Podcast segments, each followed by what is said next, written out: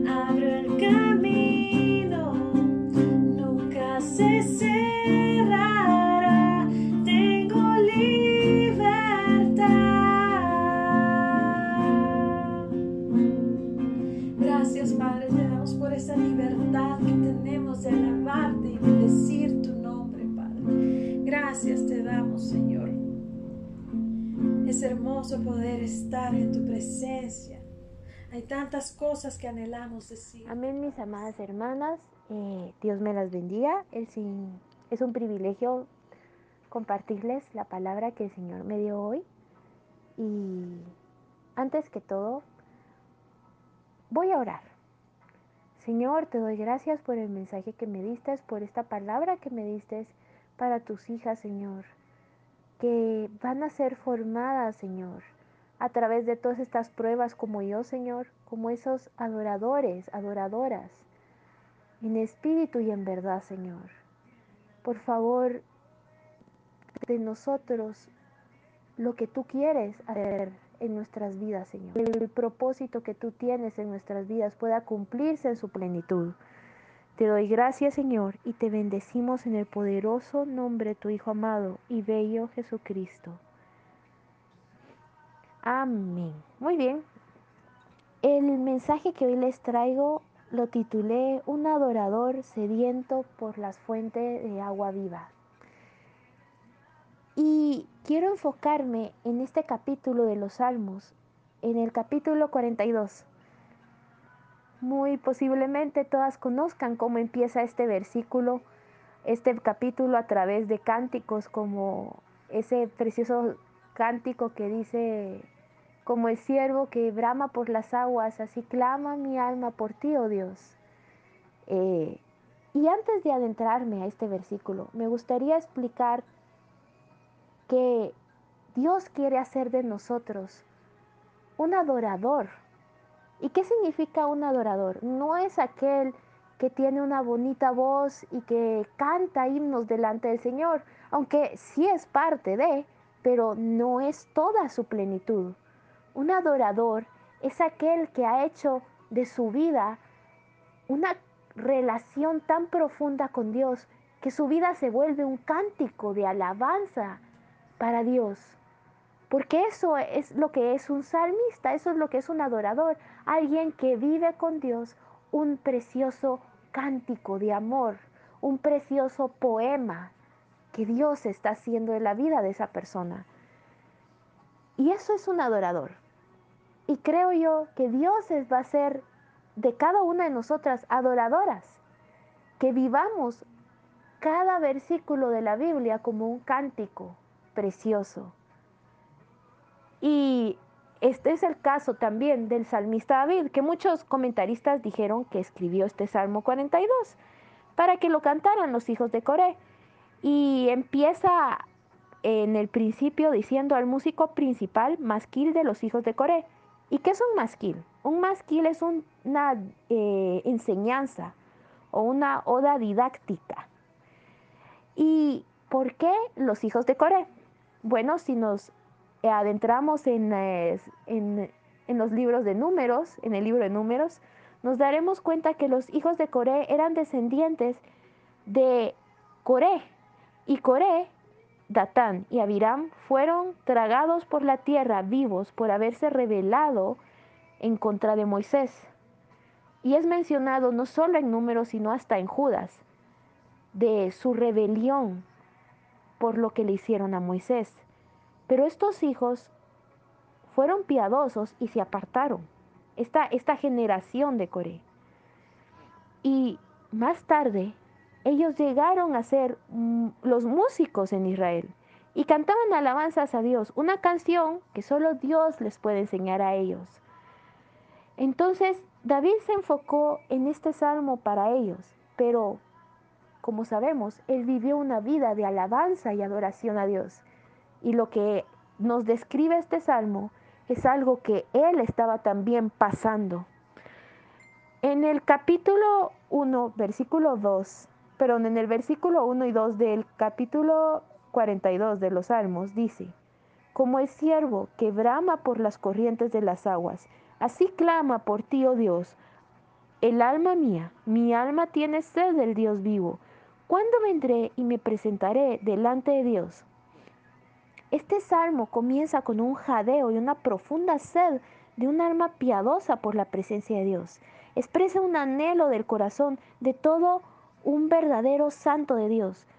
No está diciendo, anhelo tus bendiciones, anhelo tus promesas. Él dice, como un siervo que brama por las corrientes de las aguas, así clamo por ti, oh Dios. David expresaba aquí que él no tenía tanto sed por una promesa, por algo que Dios le podía dar, sino por Dios mismo. Y eso nos pasa muchas veces en nuestras pruebas, que a veces no queremos tantas cosas que solo la presencia de aquel Dios que da promesas, que da paz, que solo queremos a ese Dios verdadero y fiel. Y saben, Jesús es esa fuente de agua viva. Y creo que este Salmo 42 se denomina, se aplica muy bien a lo que Cristo dijo en Juan 7, del 37 al 38, que dijo, en el último día de la gran, del gran día de la fiesta, Jesús se puso de pie y alzó la voz diciendo, si alguno tiene sed, venga a mí y beba. El que cree en mí, como dice las escrituras, de su interior correrán ríos de agua viva. Pero para que nosotros experimentemos a Dios, tengamos a Dios como esa fuente de agua viva en nosotros, tenemos que tener una sed. Y para que se produzca esa sed, debemos pasar por pruebas, lo cual lo veremos más adelante en este capítulo eh, de los Salmos. Si nos vamos al capítulo 3, dicen, fueron mis lágrimas, mi pan de día y de noche, mientras me dicen todos los días, ¿dónde está tu Dios? ¿Quién le dice a David, ¿dónde está tu Dios? No se lo dicen sus amigos, no se lo dicen sus familiares. Los únicos que pueden decir y retar a este salmista son los enemigos. Y esto nos hace pensar que aquí el clamor surge de un profundo corazón que está llorando en medio de la prueba, que está siendo quebrantado y que desea que Dios se haga real. Cuando pasé yo por esta prueba de enfermedad, recuerdo que viví esa presión, que necesitaba la presencia de Dios, pero a la vez podía oír a mis angustiadores diciendo, ¿dónde está tu Dios? Y saben, yo creo que no soy yo la única que ha sentido que sus angustiadores le dicen, ¿dónde está tu Dios? ¿Dónde está el Dios de paz que tanto buscas? ¿Dónde está tu sanidad? ¿Dónde está eso lo que te dijo el Señor? Y nos sentimos como David. Sentimos que lloramos de día y noche. Y como dijo David, mis lágrimas fueron mi pan de cada día. Yo sé que cada una de ustedes, sus días han sido a veces con lágrimas, como un pan de cada día. Pero saben, los adoradores son instrumentos en manos del gran músico que es el Espíritu Santo, el Padre, el Hijo. Y como instrumentos tenemos que vivir presiones. Para aquellos, aquellas personas que tocan instrumentos, saben que para que yo viendo ahorita mi guitarra que tengo aquí enfrente mío, que para que suene bien la guitarra, tiene que ser presionada la cuerda hasta cierta presión para que la cuerda suene bien. Que los instrumentos de percusión para que suenen tienen que ser golpeados. Que aquellos instrumentos que son de viento tienen que soplarse con cierta forma para que salga esa presión de aire y salga esa preciosa melodía. Pero todos los instrumentos necesitan tener un cierto grado de presión para que salga algo bello de ellos. ¿Y a qué me refiero con esto? Muchas veces Dios permitirá que nuestros enemigos nos empiecen a decir, ¿dónde está tu Dios? ¿Dónde está tu Dios? Y salgan de nosotros lágrimas. Pero es ahí donde Dios empieza a formar de nosotros un cántico, donde Él, que es el músico de músicos, empezará a tocar en nosotros un salmo de adoración. No sé cuántas de ustedes se sientan así. Y si están conmigo, Recuérdense, ustedes son un instrumento en las manos de Dios, como lo fue este precioso salmista David. Amén. Si seguimos, dice en el 4, me acuerdo de estas cosas y derramo mi alma dentro de mí, de cómo yo fui con la multitud y la conduje hasta la casa de Dios, entre voces de alegría y de alabanza del pueblo en fiesta. Este salmo es evidente que es un escrito hecho por David porque él estaba recordándose a esos ataques pasados de sus enemigos, pero también reflexiona sobre esos tiempos de victoria que Dios le daba en el pasado, durante esas festividades de los días santos. Y es en el dolor donde Dios también nos hace ver que Él ha hecho algo grande y Él quiere que nos recordemos y creo yo que lo que David aquí también nos está mandando es que cuando estemos pasando esas pruebas de sed en la parte donde, está, donde estamos con el Señor, que nosotros nos recordemos a lo que Él ha hecho en el pasado. Recordarnos a como diría en Cantares, que dice eh, en Cantares 2.5, sustentadme con pasas, confortadme con manzanas, porque estoy enferma de amor. Cuando dice con pasas, habla de experiencias pasadas. Y las manzanas habla de experiencias que vamos a pasar presentes. Pero a lo que me refiero es que cuando estemos pasando por estas pruebas, nos recordemos aquel Dios que nos llevó a victorias pasadas, que derrotó a gigantes que también estábamos a punto de llorar, de, de quebrantarnos, pero Dios nos dio esa victoria. Y esto que muestra David nos hace ver que también nos tenemos que recordar a esas victorias pasadas que Dios nos ha dado. El versículo 5 dice, ¿por qué te abates, oh alma mía, y te turbas dentro de mí? Espera en Dios, porque aún he de alabarle, salvación mía y Dios mío. Ahora, David se dirige a su propia alma. Y como ustedes saben y hemos oído de otras siervas del Señor, nosotros le podemos decir a nuestra alma qué debe de hacer.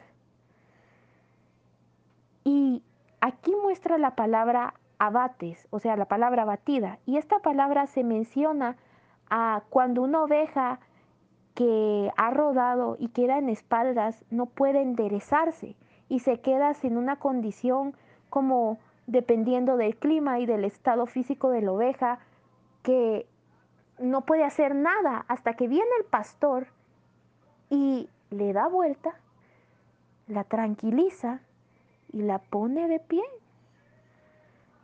Eh, porque si la oveja se queda así, se morirá, porque está tan abatida que no sabe, ya no sabe cómo hacer para poderse estar de pie. Entonces el pastor tiene que ayudarla a volver a su estado normal. Por ello, la oveja que está así, es necesaria que venga el buen pastor, hablando del Señor Jesús, y, y le dé la vuelta. Pero esto también habla de cómo estaba David, de cómo estaba su alma. Estaba angustiado y sin esperanza, así estaba su alma. Y creo yo que no solo David, que si estoy leyendo este versículo, muchas de ustedes se sientan identificadas. Pero aquí nos da una clave David. ¿Qué hacer cuando estamos así abatidos? Es animarnos, animar a nuestra alma, animarla. Cuando está nuestra alma angustiada, tenemos que enfocarnos en el Señor y dejar que nuestro espíritu tome el control del alma y ordenarle a nuestra alma que espere en el Señor. David declara que aún alabará al Señor, aunque no ha visto la victoria. Y levanta y dejará de tener ese rostro caído y empezará a alabar. Nosotros también debemos de aprender esta lección. Nuestro espíritu no debe permitir que nuestras emociones y nuestra alma nos rijan. Y saben, aquí voy a dar un pequeño testimonio también de lo que yo pasé. Eh, como ustedes saben, tuve una severa gastritis y reflujo y esofagitis, que me dejó en una condición que no podía ni siquiera hablar mucho porque me lastimaba mi esófago. Eh, aún respirar me costaba mucho porque me dolía demasiado. Y algo que a mí me encanta hacer y que aún no saben todos es alabar al Señor, pero no podía alabarlo porque ni siquiera tenía la fuerza. Eh, los dolores que tenía en ese tiempo no me dejaban concentrarme tanto o tener mucha fuerza para cantarle al Señor. Y me sentía como David porque sentía opresiones que me decían, no vas a salir de esta, estás perdida, no creas que vas a salir de esto, te pasa por esto, etcétera, etcétera. Miles y unas de cosas que me pasaron por la mente. Pero recuerdo que el Señor, antes de que me pasara esta prueba, me dijo, tú experimentarás el Salmo 42. Y aunque no podía cantar con mi boca, en mi espíritu empezaba a recordarme a esa alabanza y empezaba a cantar como el siervo que brama por las aguas, así clama mi alma mía, así clama mi alma mía por ti, oh Dios. Y empezaba a cantar, solo tú eres mi roca, mi refugio y mi galardón, solo tú eres mi, bueno, y toda la alabanza. Y eso empezaba a traer quietud, porque si me angustiaba un poco, los dolores de mi gastritis, de mi reflujo y mi esofagitis severa volvían. Entonces tenía que, a, la pura fuerza, que mi espíritu tomara el control y mi alma se aquietara en las alabanzas, en la presencia del Señor. Mientras mis opresiones, eh, mis ansiedades, mis estrés, mientras cualquier enemigo que se haya levantado en ese tiempo me decían, no vas a poder, te vas a empeorar, deja de hacer esto, no cantes, ¿para qué vas a cantar? Pero empecé a vivir ese salmo en ese tiempo y empecé a ver a ese Dios de lo imposible. Empecé a, sentir con David ese quebranto, pero empecé a entender que como yo pasé ese dolor y como tú, mi amada hermana, o cualquiera que me esté oyendo, pasas ese dolor, que a veces te dejas, duermes llorando, amaneces llorando, tratas de mantener una sonrisa y no se puede. Experimentes esto, esto conmigo. Eres un instrumento que está siendo forjado por el músico. Y créeme que serás saciado cuando el Señor venga. Pero tienes que pasar esa presión como yo la pasé o como tú la estás pasando en una mayor magnitud y conocer que Dios es tu paz y es tu fuente, como dijo David. Y el salmista David sigue diciendo, Dios mío, mi alma está batida en mí, me acordé por tanto de ti desde la tierra del Jordán y de los hermonitas desde el monte de Misar.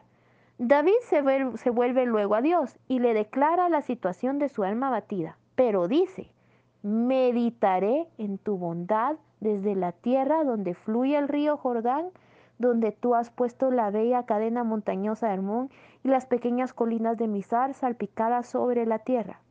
Y saben, aquí hay algo muy importante que voy a volver a decir. Debemos recordar lo que Dios ha hecho por nosotros, lo que Dios ha hecho en otras personas y lo que Dios ha hecho en su pueblo a través de su palabra.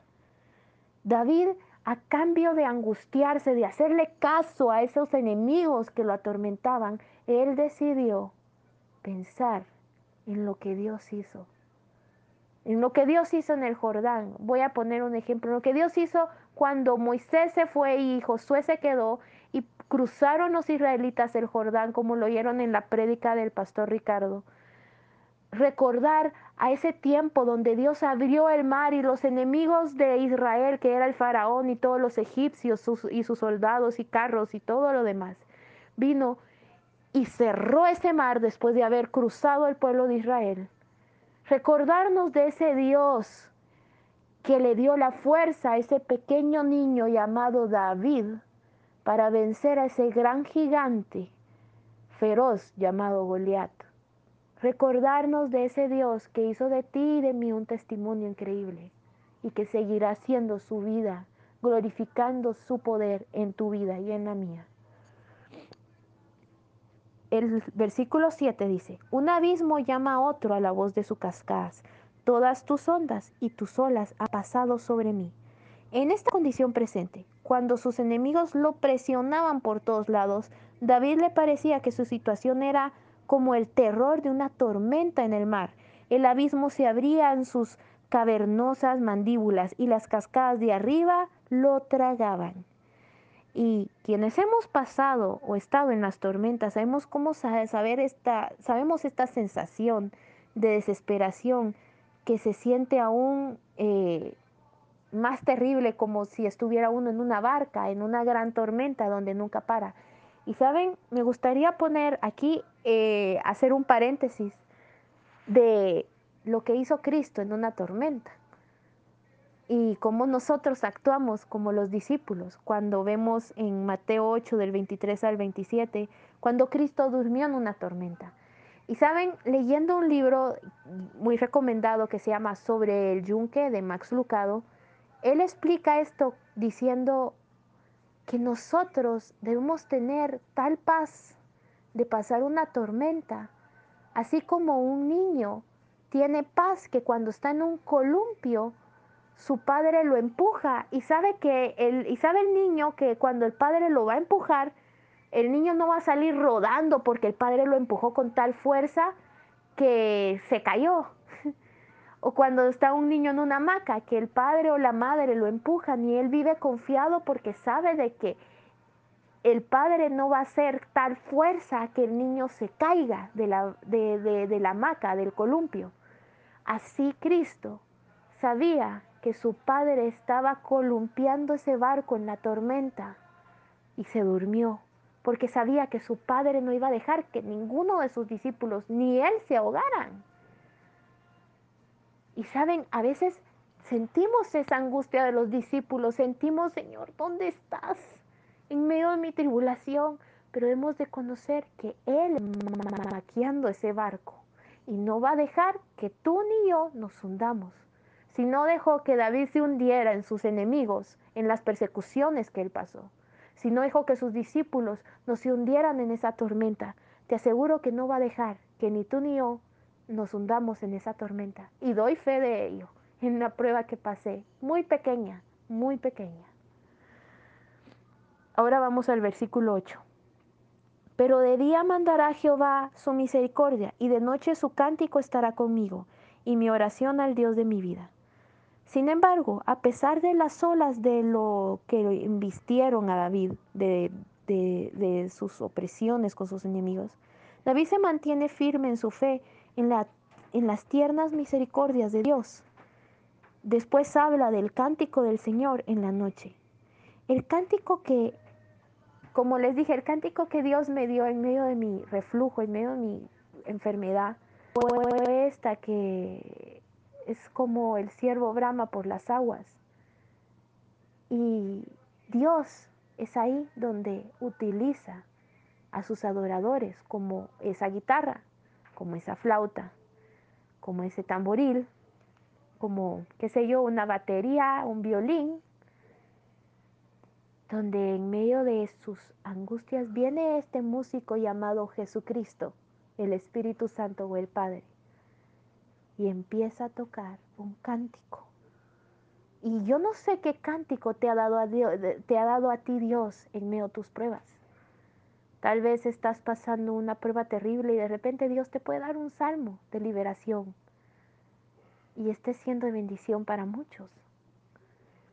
Pero como dije, si queremos ser instrumentos en ese gran, tocados por ese gran músico llamado Dios, tenemos que estar presionados, tenemos que estar a veces golpeados o tienen que pasar grandes vientos para que por medio de esos grandes vientos se oiga algo hermoso en el Señor, como el Señor hizo en mi vida y como el Señor hace en tu vida. El Salmo, eh, el, versículo 9 dice, diré a Dios, roca mía, ¿por qué te has olvidado de mí? ¿Por qué andaré yo enlutado por la presión del enemigo? Muchas veces eh, podemos sentirnos como David, durante esas fuertes tormentas, a veces decimos, Dios, ¿dónde estás? Mis enemigos me tienen tan presionados por tantas pruebas.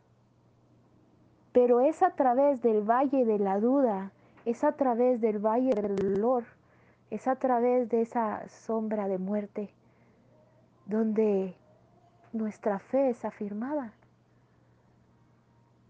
Aquí David no está diciendo, ah, ya pasé la prueba. Aquí David dice, Señor, te canto a pesar que no entienda por qué pasa esto.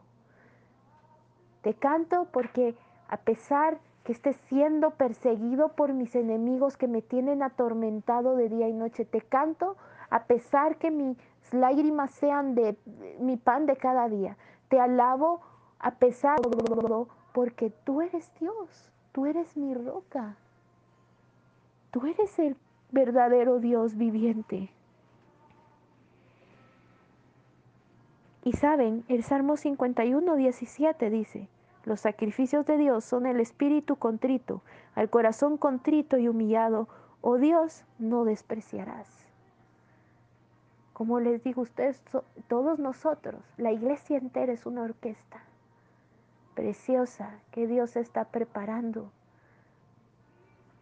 pero Él no solo quiere que suene una guitarra, Él no solo quiere que suene un violín, o un tamboril, o un tambor, o un, qué sé yo, eh, pongamos cualquier instrumento.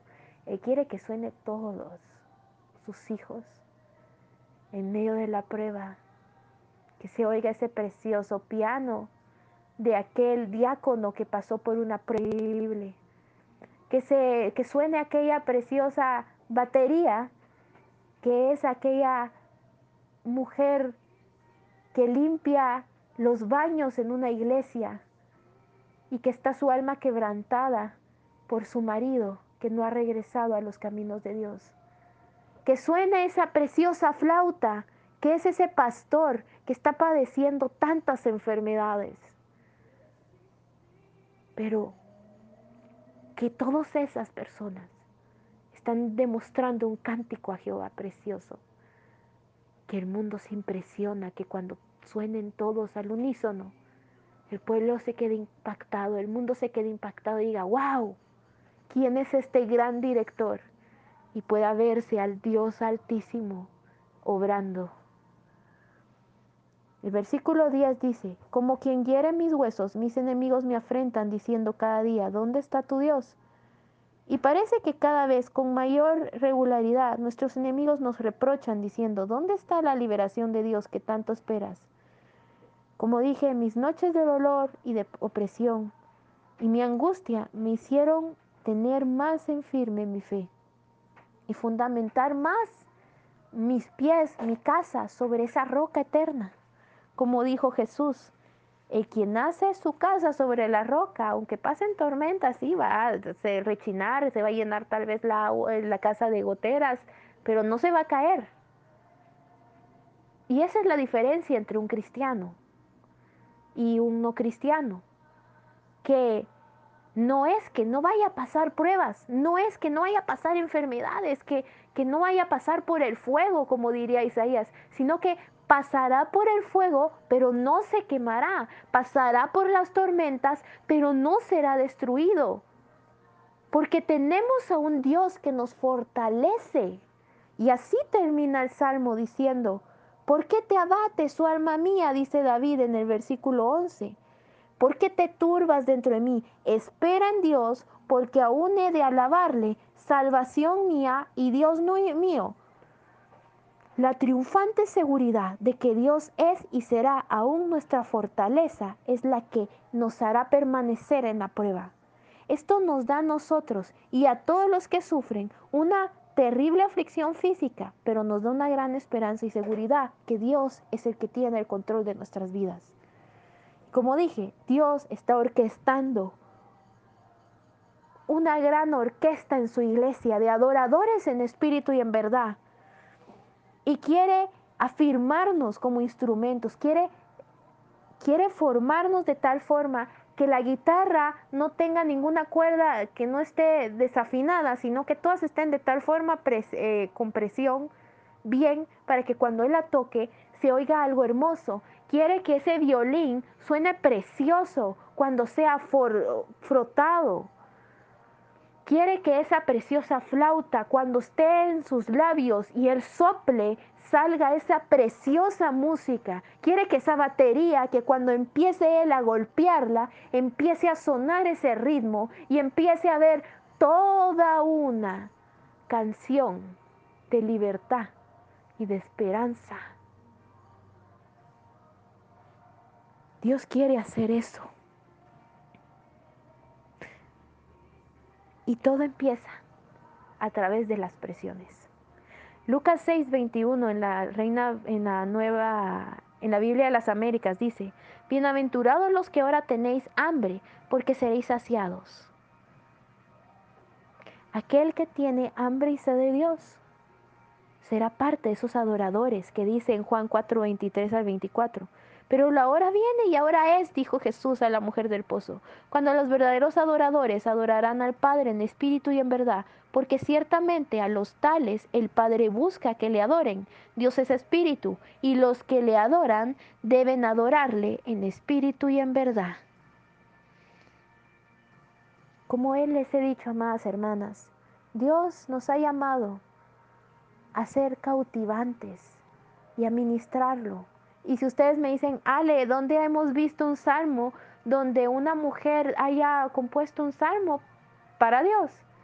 Sí, sabemos que está Débora y sabemos que hay otras, pero ¿qué otros más ejemplos tenemos? Bueno, ¿qué hay de la mujer que se acercó a Jesús a derramar ese alabastro? O la mujer del pozo. Y de hombres tenemos a varios, tenemos a David, tenemos a Moisés, tenemos a un montón. Dios nos ha llamado a ser adoradores, sedientos y llenos de aquel Dios que es la fuente de agua viva. Amén. Voy a orar.